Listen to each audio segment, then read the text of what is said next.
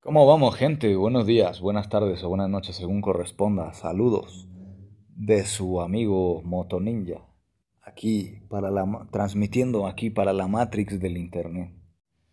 Bueno, hemos llegado al tercer capítulo de nuestro libro El Bhagavad Gita y ahora vamos a leer el capítulo del karma. Karma Yoga.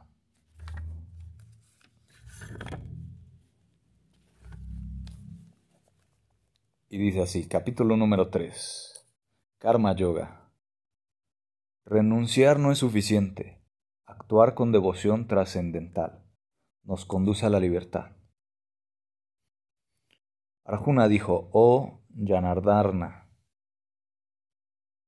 oh Jana, Janardana, oh Kesava, Krishna, ¿por qué si consideras que la inteligencia es mejor que el trabajo fruitivo, me impeles a que, a que tome parte de, este de esta horrible guerra. Mi inteligencia está confusa por tus instrucciones ambiguas, así que por favor dime en definitiva qué es lo más provechoso para mí. El Señor bendito dijo, oh impecable Arjuna, ya he explicado hay dos clases de hombres que comprenden el yo. Algunos se inclinan a comprenderlo mediante la especulación filosófica empírica y otros se inclinan a conocerlo mediante el trabajo devocional. Uno puede liberarse de las de la reacción simplemente absteniéndose del trabajo. Ni puede uno alcanzar la perfección únicamente por la renunciación. Todos los hombres están irremediablemente forzados a actuar conforme a los impulsos nacidos de, de, las modalidades de la naturaleza material. Por lo tanto, nadie puede abstenerse de hacer algo, ni siquiera por un momento. Aquel que restringe los sentidos y los órganos de la acción pero cuya mente mora en los objetos de los sentidos, ciertamente se engaña a sí mismo, y es llamado un farsante. Por otra parte, aquel que controla los sentidos mediante la, mediante la mente y ocupa sin apego sus órganos, activos en trabajos devocionales, es muy superior. Ejecuta tu deber prescrito, pues la acción es mejor que la la acción es mejor que la que la acción. Sin el trabajo, un hombre ni siquiera puede mantener su cuerpo físico. Todo sacrificio debe ser ofrecido a, a, Vishnua. El trabajo ha de ejecutarse como un sacrificio de Dios. Vishnu de otro modo, el trabajo lo ata uno a este mundo material. Por lo tanto, oh hijo de Kunti, Arjuna, ejecuta tus deberes prescritos para su satisfacción y de esa forma siempre permanecerás despegado y libre del cautiverio.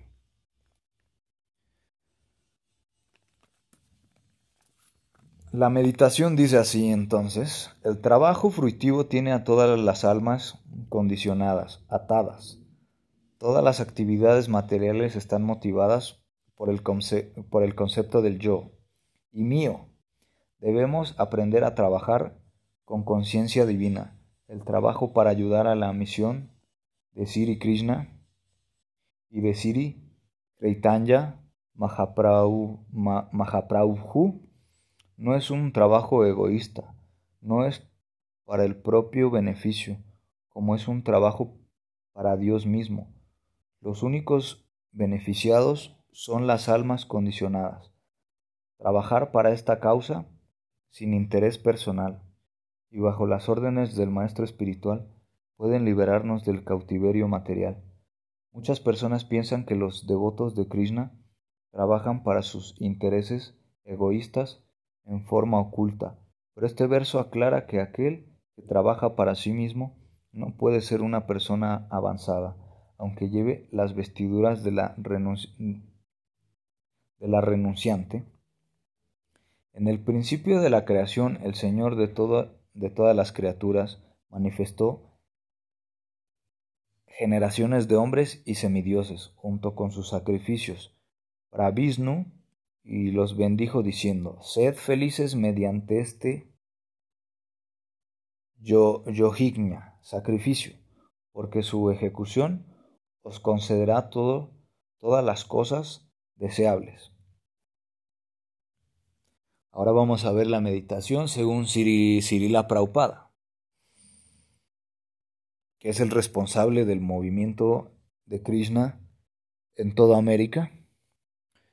Meditación. Cirila Praupada nos enseñó.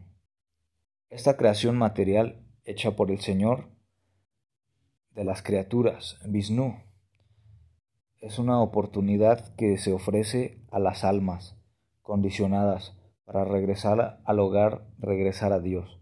Todas las entidades vivientes dentro de la creación material están condicionadas por la naturaleza material, debido al olvido de su relación con Krishna, la suprema personalidad de Dios. Los principios védicos son para ayudarnos a comprender esta relación eterna, tal, tal como se establece en el, en el Bhagavad Gita. Yo soy quien ha de ser conocido a través de los Vedas. Los semidioses siendo complacidos mediante los sacrificios, también nos, también nos complacerán.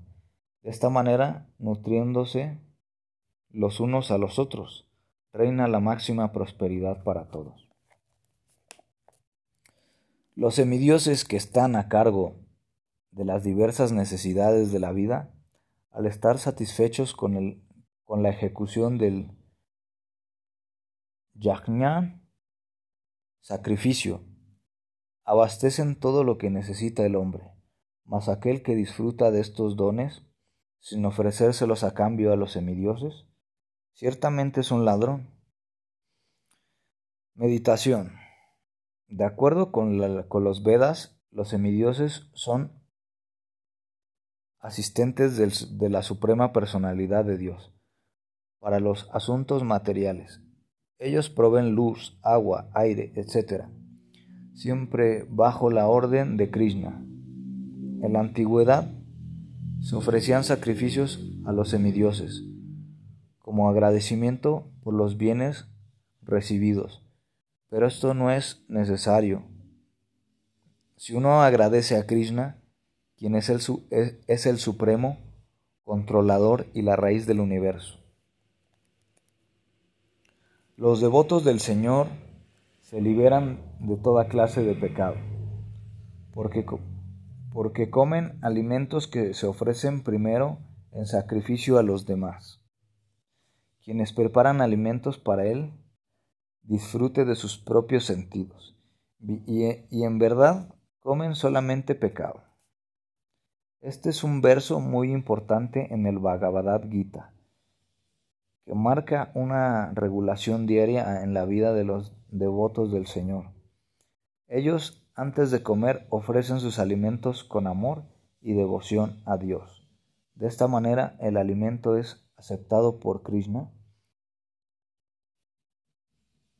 y se espiritualiza volviéndose un agente purificador para el que lo come. Así el mismo hecho de comer se vuelve una meditación, una ayuda en nuestro avance espiritual. Quienes por el contrario no hacen esto, comen solo pecado, pues está tratando de disfrutar separadamente de Dios. Todos los cuerpos vivientes subsisten de, granos alimenticios, los cuales se producen de las lluvias. Las lluvias se producen, por ejemplo, de yajna, sacrificio, y el yajna nace de los deberes prescritos. En este verso Krishna resuelve la mayor parte del problema económico del mundo. Si las personas hacen sacrificios, habrá lluvia, y las lluvias harán crecer suficientes cereales y frutas y verduras para todos. El sacrificio nace del deber prescrito. Este deber es social y espiritual. Uno debe cumplir sus deberes sociales en forma honesta y, constante. Nuestro deber espiritual, especialmente en esta era, es el de cantar. Los santos hombres de Dios los, santos hombres de Dios, si es posible, en la forma del mantra. Hare Krishna, Hare Krishna, Hare Krishna Krishna, Hare Hare. Hare Rama, Hare Rama, Rama Rama, Hare Hare.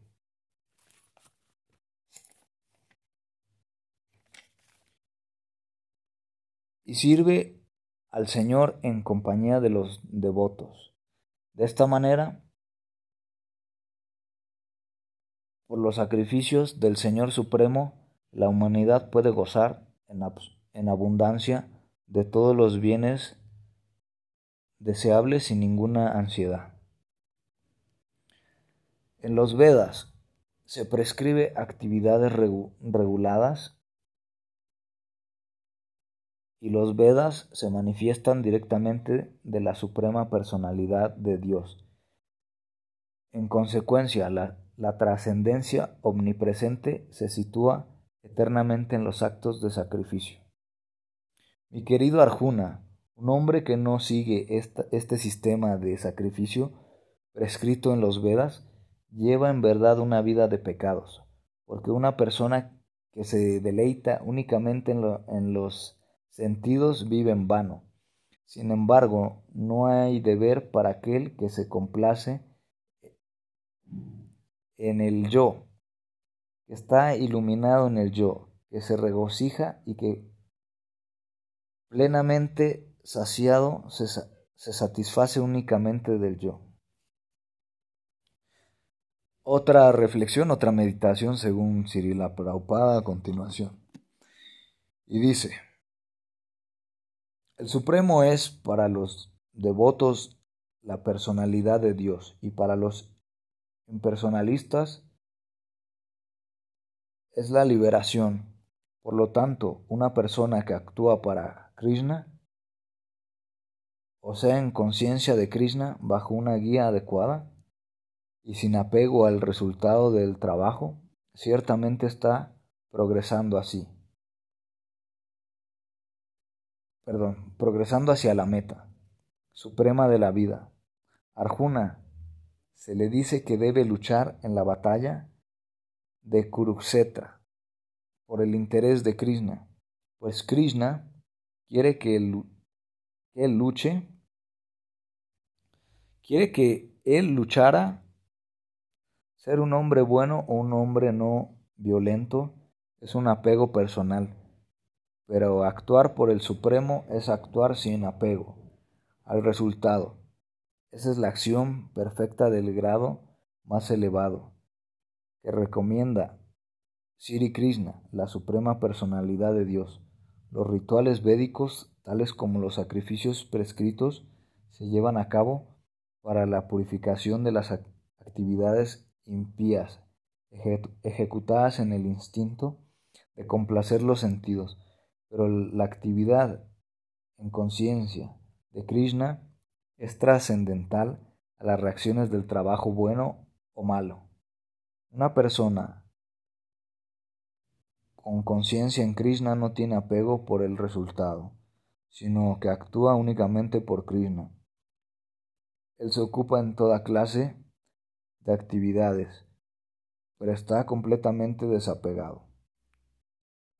Un hombre autorrealizado no tiene ninguna, ningún propósito que satisfacer cuando desempeña sus deberes prescritos, ni tiene ningún motivo para dejar de ejecutar tal trabajo, ni tiene necesidad de depender de ningún otro ser viviente. Por lo tanto, uno debe actuar como un asunto de deber, sin apegarse a los frutos de, de las actividades porque trabajando sin apego uno alcanza el Supremo. Meditación. Antes que nada tenemos que averiguar cuál es nuestro deber. Esto lo sabremos de Krishna en el Bhagavad Gita y es servido